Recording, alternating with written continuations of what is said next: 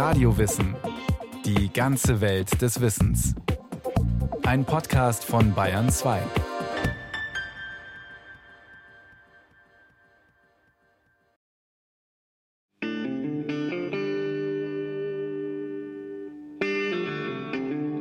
Die eingeforderte Demut hat mit Demut nichts zu tun.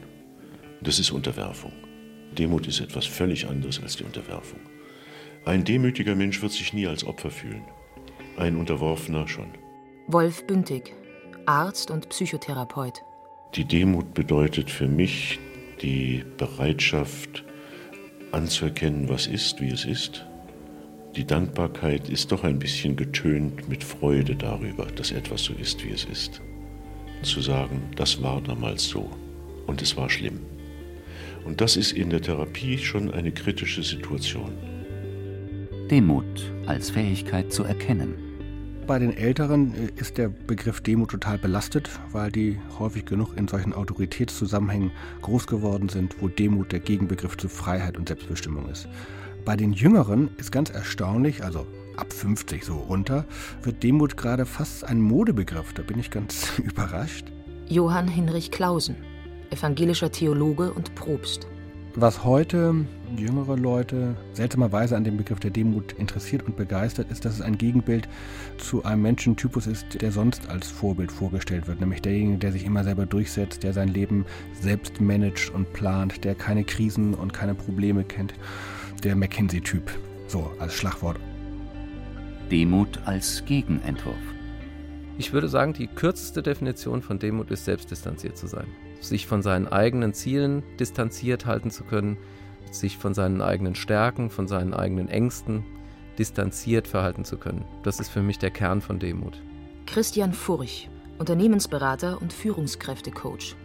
Demut als die Fähigkeit verstanden, sich selber annehmen zu können, ohne dabei sich selbst zu täuschen. Also das ist, sagen wir mal, fast so die Urtugend. Demut als Selbstdistanz und Mutter aller Tugenden. Ziemlich erstaunlich. Demut wird geschätzt. Vom Psychotherapeuten, vom Theologen und sogar vom Führungskräftecoach.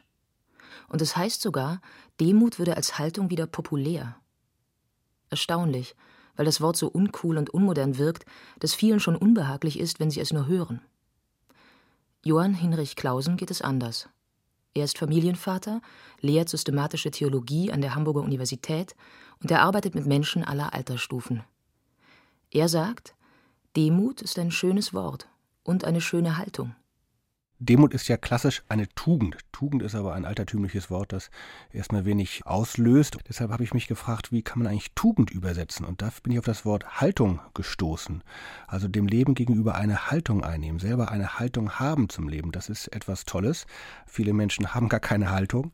Und dann ist die Frage, was ist daran schön? Überhaupt finde ich es schön, eine Haltung zu haben. Das drückt sich ja auch körperlich aus. Und zwar nicht eine solche, wo ich ständig mit durchgedrücktem Kreuz und vorgeschobenem Kinn durch die Welt marschiere, mich ständig durchboxe, sondern eine gewisse Balance in mir habe, eine gewisse Entspanntheit, eine gewisse, ähm, ja, Elastizität. Das wäre die Schönheit der Haltung Demut. Schön und entspannt. Das klingt gut. Aber im Allgemeinen löst Demut eher andere Assoziationen aus. Eher solche vom gebeugten, vom gekrümmten Rücken. Eher das Bild einer Fessel. Für den Dozenten Klausen kein Widerspruch, sondern eine Frage der Zeit. Man muss unterscheiden, was äh, die Demut in der Geschichte bedeutet hat und was sie heute bedeuten kann. Und da muss man unterscheiden, was Demut ist und was Demütigung ist. Wenn man in die Geschichte zurückguckt, in alte Autoritätskulturen, da wurde Demut äh, befohlen, anempfohlen, eingeübt, eingeimpft, eingeprügelt. Und das hatte weniger mit Demut im guten Sinne als mit Demütigung zu tun. Mit ja, einem scheuen Blick, nach vorne gebeugten Schultern, einem ängstlichen Blick nach links und rechts gegenüber irdischen Autoritäten wie dem Pastor, dem Vater, dem Lehrer, dem König.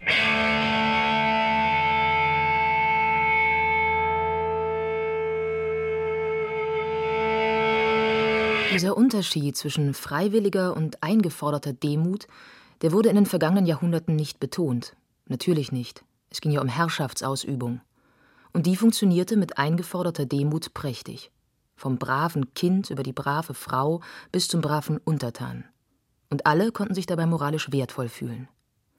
Hieß es nicht, früh krümmt sich, was ein rechter Haken werden will? Ein unangenehmer Beiklang, von dem man die Demut unbedingt wieder befreien sollte, meint Klausen. Also ich möchte Demut so verstehen, dass sie nicht diesen autoritären, patriarchalischen Klang hat. Sie hat schon auch etwas mit nicht sich klein machen, aber sich als klein erfahren, sich als begrenzt erfahren zu tun. Sie ist ausgelöst durch so etwas wie eben ein Grenzerlebnis in der Ehrfurcht. Also das kennt man ja, wenn man hoch auf einen Berg steigt oder vor einem großen Meer steht, wie man berauscht ist und sich aufgehoben fühlt in ein großes Ganzes und zugleich aber auch als klein ohne dass man das schrecklich findet, sondern man kann sich entspannen von den eigenen Größenwahnsinnsanteilen, die man in sich hat, den eigenen Vorstellungen, sich immer durchsetzen zu müssen, sondern man kann sich auch in ein großes Ganzes einfügen. Das hat was mit Unterwerfung zu tun, aber jetzt nicht in diesem ja, autoritär-despotischen Sinne.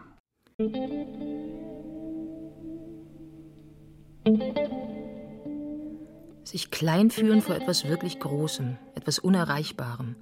Das scheint ein weit verbreitetes Bedürfnis zu sein. Auch Klausen kennt es bei den unter 50-Jährigen.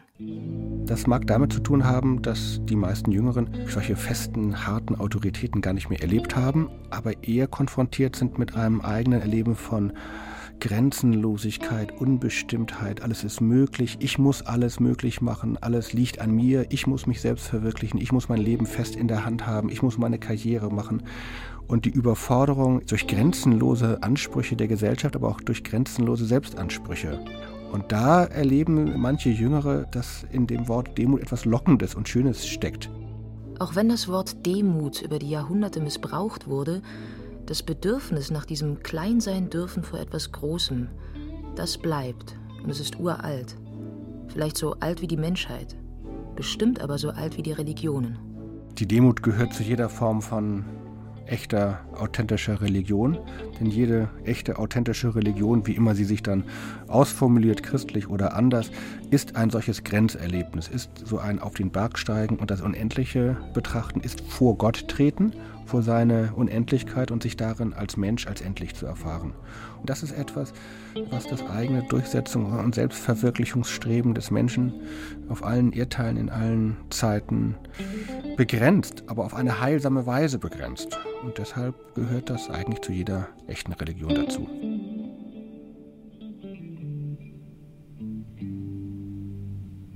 Ich arbeite mit Menschen, die haben Schlimmes erlebt und bevor sie überhaupt ins Bewusstsein lassen können, zu erinnern, was sie Schlimmes erlebt haben, biete ich manchmal an als Brücke, irgendjemand in der Gruppe, der oder dem sie trauen, zu sagen, alles, was damals war, ist genau so gewesen.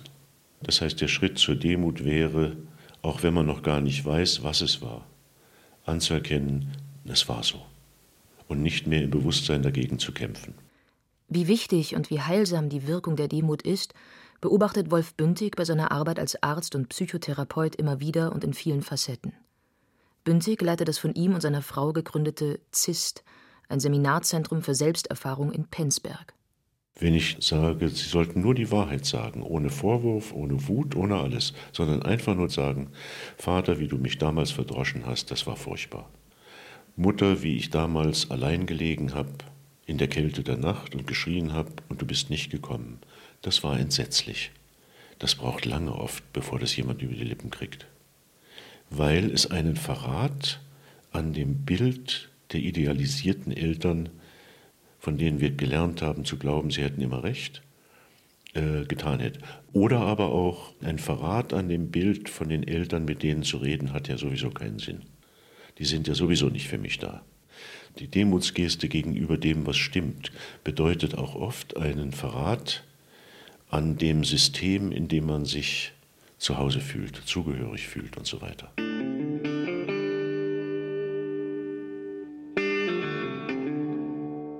Ganz klar. Zur Demut gehört auch Mut, gerade im therapeutischen Prozess. Selbst wenn Demut da so wirkt wie ein Tor zur inneren Freiheit. Also keine Kämpfe mehr mit der eigenen Geschichte, kein Hadern mehr, aber auch kein ständiges Schönreden, zum Beispiel der Eltern, die geschlagen haben. Demut erlaubt hier zurückzuschauen und klar zu sehen, gerade wenn nicht alles gut war. Etwas in Demut erkennen und benennen, Das klingt vielleicht einfach, kann aber durchaus Krisen auslösen. Zum Glück meist heilsame, meint Wolf Bündig. Manche haben auch spontane Erleuchtungen, aber die Krise ist ein ziemlich guter Weg, um alte Programme in Frage zu stellen. Ich tue es ja freiwillig, mit dem Zugewinn eines größeren Freiheitsgrades in Wahrnehmung, Fühlen, Denken und Handeln. Heute haben wir Konflikte mit dem, weil wir so geworden sind, wie wir sind, wie es damals war. Und die Demut wäre die Zustimmung zu dem, dass es damals war und von dort ausgehend die Entscheidung, es heute anders machen zu können. Logisch, dass es sinnvoller ist, seine Kraft in die Gegenwart zu investieren und im Hier und Jetzt irgendwas anders zu machen, als immer wieder innerlich die Vergangenheit umzuarbeiten. Da hat Demut viel mit Loslassen zu tun. Rein über intellektuelle Einsicht ist das kaum zu erreichen, da sind sich Klausen und Bündig einig. Eine Demut, die vom Verstand herkommt, ist keine Demut. Das ist eine Resignation. Die Einsicht, ich kann es nicht machen, das ist eine Negativreaktion. Ich kann nichts machen. Ich würde sagen, das ist mit der Demut genauso wie mit der Liebe oder mit der Dankbarkeit. Man kann die Menschen schon daran erinnern, beziehungsweise man muss ja selbst auch sich daran erinnern oder erinnert werden, wie wichtig die Liebe und die Dankbarkeit im eigenen Leben ist, um sie dann einzuüben, damit das nicht so ein momentaner Impuls bleibt, sondern eine Tugend, eine Haltung, die das ganze Leben bestimmt. Jemand, der die Demut nicht kennt, der muss sich wahnsinnig anstrengen, immer alles im Griff zu haben. Und der kann nicht loslassen und sagen, das ist größer als ich. Sich bescheiden auf das, was er tun kann. Ist ja auch eine Kunst, das eine vom anderen zu unterscheiden. Was das berühmte Gelassenheitsgebet wunderbar auf den Punkt bringt. Herr, gib mir die Gelassenheit, Dinge hinzunehmen, die ich nicht ändern kann. Den Mut, Dinge zu ändern, die ich ändern kann. Und die Weisheit, das eine vom anderen zu unterscheiden. Und dass wir eine Menge tun können, das wird uns jeden Tag vermittelt. Sogar ob wir gesund sind oder krank, früh sterben müssen oder ein langes Leben haben, geht heute irgendwie auf unser Konto. Früher war klar, dass solche Dinge außerhalb unserer Macht liegen. Dafür war Gott zuständig. Aber heute? Man könnte leicht glauben, dass jeder, der sich nur ein bisschen anstrengt und all die guten Ratschläge unzähliger Ratgeber befolgt, Sport macht, die richtig herumdrehenden Eiweiße und Fettsäuren isst und so weiter, dass so ein Mensch geradezu unverwundbar wird. Jede Krankheit, die trotzdem kommt, wird da als grobe Ungerechtigkeit empfunden. Wolf Bündig erlebt bei seiner Arbeit immer wieder, dass diese Lebenseinstellung falsch ist und eine Überforderung. Weil ich seit vielen, vielen Jahren mit psychosomatisch Kranken arbeite und seit 30 Jahren mit Krebskranken und man an dem Hochmut zu glauben, man hätte das Leben im Griff, krank werden kann. Es kostet einfach zu viel Kraft. Ich kenne Menschen, die können sich in Demut der Gegebenheit beugen, dass sie an Krebs erkrankt sind. Die Demut bedeutet für mich die Bereitschaft anzuerkennen, was ist, wie es ist. Die Dankbarkeit ist doch ein bisschen getönt mit Freude darüber, dass etwas so ist, wie es ist. Ich kenne auch Menschen, die dankbar sind für die Krebserkrankung, weil sie dank der Erkrankung zum ersten Mal sich die Frage gestellt haben, wofür bin ich eigentlich auf der Welt? Und was will ich mit dem Rest meines Lebens anfangen. Aber die sind in der Minderzahl.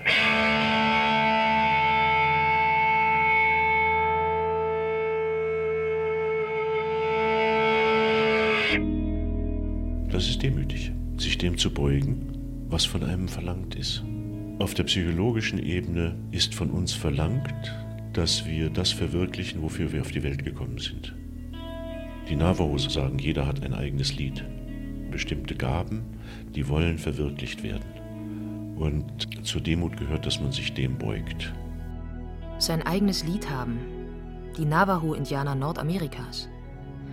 Das mag für den einen oder anderen recht blumig klingen, ist aber nicht so weit weg von der griechischen Aufforderung Gnoti Sea Uton, die schon im 5. Jahrhundert vor Christus am Apollontempel in Delphi zu lesen war. Inzwischen ist die lateinische Übersetzung Nosce te ipsum bekannter. Beides heißt, erkenne dich selbst. Gemeint war damit auf jeden Fall, sich selbst als sterblich und begrenzt zu erkennen im Vergleich zu den Göttern. Das mag die Demut vor den Göttern fördern, ist aber kaum ein Gedanke, aus dem man besondere Stärke schöpfen kann.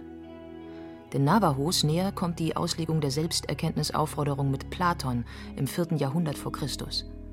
Seit Platon gehört zur Selbsterkenntnis immer auch die Erkenntnis der eigenen Möglichkeiten, Stärken und Gaben dazu. Aber wenn jetzt im dritten Jahrtausend nach Christus jemand auf sein Buch den Titel schreibt Demut macht stark, zehn ungewöhnliche Denkanstöße, Führungserfolg ohne Angst und Selbstüberschätzung, dann wirkt das, als wollte der Autor provozieren. Ja, wollte ich. Einfach um ein landläufiges Missverständnis über Demut schon im Titel gar nicht erst auftreten zu lassen, dass Demut irgendwas mit Schwäche oder mit unter dem Teppich durchkriechen oder sowas zu tun hat, sondern gleich klar zu machen, dass Demut stark macht und auch Mut braucht. Und ich würde sagen, eigentlich nur ein im Kern gesunder, starker Mensch kann sich Demut leisten. Sonst ist man nicht demütig, sonst ist man vielleicht unterwürfig oder eben schwach. Als schwach gilt aber weder die Zielgruppe seines Buches, die Führungskräfte, noch wirkt Christian Furch selbst so. Er leitet eine Firma für Unternehmensberatung, coacht Führungskräfte und Politiker, ist Familienvater und hat Anfang der 1990er Jahre mit Freunden in der Nähe von Frankfurt am Main eine evangelische Gemeinde gegründet. Die hat inzwischen mehr als 300 Mitglieder. Wie Stärke und Demut zusammenhängen, scheint Furcht zu wissen. In seinem Buch zitiert er das interessante Ergebnis einer Langzeitstudie des US-amerikanischen Professors Jim Collins Good to Great. Langfristig besonders erfolgreiche Organisationen haben Führungskräfte, die eine paradoxe Mischung zeigen aus persönlicher Bescheidenheit und professionellem Willen, die Mission ihrer Organisation langfristig zu erfüllen. Ich bin selten auf die gute Kombination gestoßen, also wo man Willensstärke mit einer ehrlich empfundenen Bescheidenheit kombiniert gesehen hat. Ich bin immer entweder auf sehr willensstarke Leute, die aber schwache Persönlichkeiten dann im näheren Hinsehen sind, die sehr kritikunfähig sind und sowas gestoßen, oder eben auf sehr bescheidene Menschen, denen es eben aber oft an Willensstärke gefehlt hat. Schon klar, dass ein Unternehmensberater nicht unbedingt die geborenen Genies unter den Führungskräften trifft, möchte man sagen. Nachhilfelehrer treffen ja auch selten auf Einserschüler, auch wenn der Vergleich ein bisschen hinkt. Ähnlich wie Bündig in der Psychotherapie sieht Furcht die Fähigkeit zur Demut als extrem wichtig an. Sie sei keinesfalls irgendeine Haltung für die Freizeit. Ich würde sogar sagen, es ist sowas wie die Metatugend, vielleicht fast die Mutter aller Tugenden, Demut als Selbstdistanz verstanden, als die Fähigkeit verstanden, sich selber annehmen zu können, ohne dabei sich selbst zu täuschen. Also das ist, sagen wir mal, fast so die Urtugend.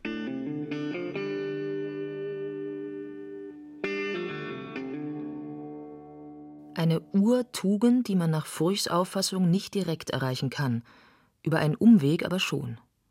Für Furch ist ausschlaggebend, dass man sich bewusst macht, worüber man seinen Wert als Person bestimmt wir alle haben ja irgendwelche Quellen, wo wir unseren Selbstwert herbeziehen. Sehr viele Menschen ziehen ihren Selbstwert aus ihrer eigenen Leistungsfähigkeit.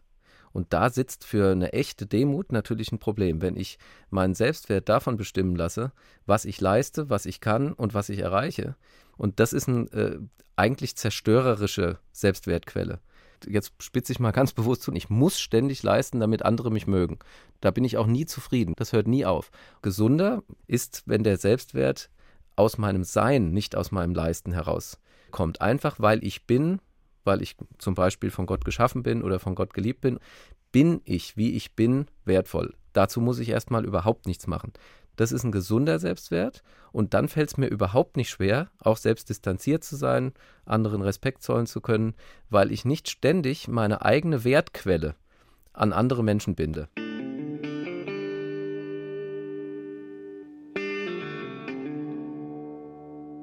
Der erste Schritt wäre nach Furch, so etwas wie Unabhängigkeit zu erreichen. Zumindest weitgehende Unabhängigkeit von den Werturteilen der Mitmenschen. Sein Tipp sich lieber abhängig machen von etwas Großem, etwas Erhabenem, wie Gott. Dadurch, dass ich daher alles beziehe, was wirklich wichtig ist, meine Kraft, mein Selbstwert, Liebensfähigkeit, auch selber lieben zu können, deswegen muss ich mir das nicht bei anderen Menschen holen. Und ansonsten sind ja immer alle Beziehungen mehr oder weniger Verträge aufgeben und nehmen. Und diesen Kreislauf kann ich nur unterbrechen, wenn ich mich abhängig von Gott mache, aber sonst von nichts. Da gibt es die Frage, wer ist besser sowieso nicht zu stellen. Und gegenüber Menschen habe ich dann diese innere Gelassenheit und innere Ruhe und innere Unabhängigkeit, sachgemäß und personengerecht mit ihnen umzugehen, ohne dauernd diese eigene ungestillte Selbstwertthematik noch dauernd mitzuführen, in jede Beziehung mit, mitzuschleppen zum Beispiel auch.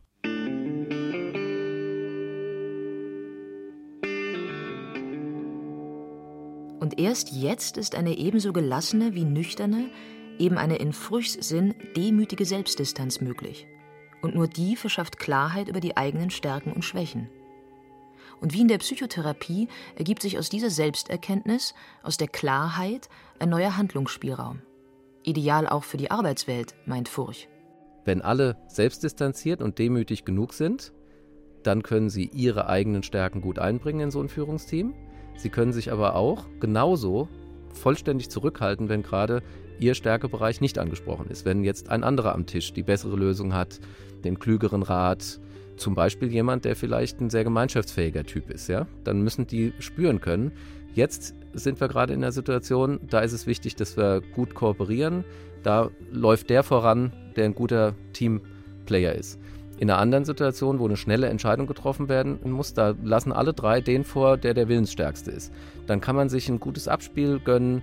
Mal ist der eine besser, mal ist der andere besser. Und die drei sind als Team viel stärker, als jeder Einzelne es für sich genommen wäre. Das ist eigentlich so der Standardanwendungsfall für all diese Gedanken in meinem alltäglichen Beruf. Was Furch in seinem kleinen Buch über die große Stärke der Demut so klar entwickelt, ist sicher für gestandene Theologen oder Psychologen nichts Neues. Aber es zeigt, wie gut Demut in unsere Zeit passt und dass sie mehr bewirkt als ein gesteigertes Wohlbehagen mit sich und der Welt. Demut ist einfach eine gute Basis für einen klaren Kopf, meint auch Johann Hinrich Clausen. Ein demütiger Mensch sollte vor allen Dingen ja auch ein freier Mensch sein, also eben kein gedemütigter, sondern ein Mensch, der aus freien Stücken und aus eigener Überzeugung, aus eigener Lebens- und Glaubenserfahrung in der Lage ist, sich selbst einzuordnen, die eigene Stärke und die eigene Schwäche angemessen zu bedenken und zu beschreiben, die eigene Angewiesenheit auf andere Menschen, auf glückliche Umstände, auf den lieben Gott und dieses zusammenzufügen, also eben nicht blind vor sich selbst zu sein.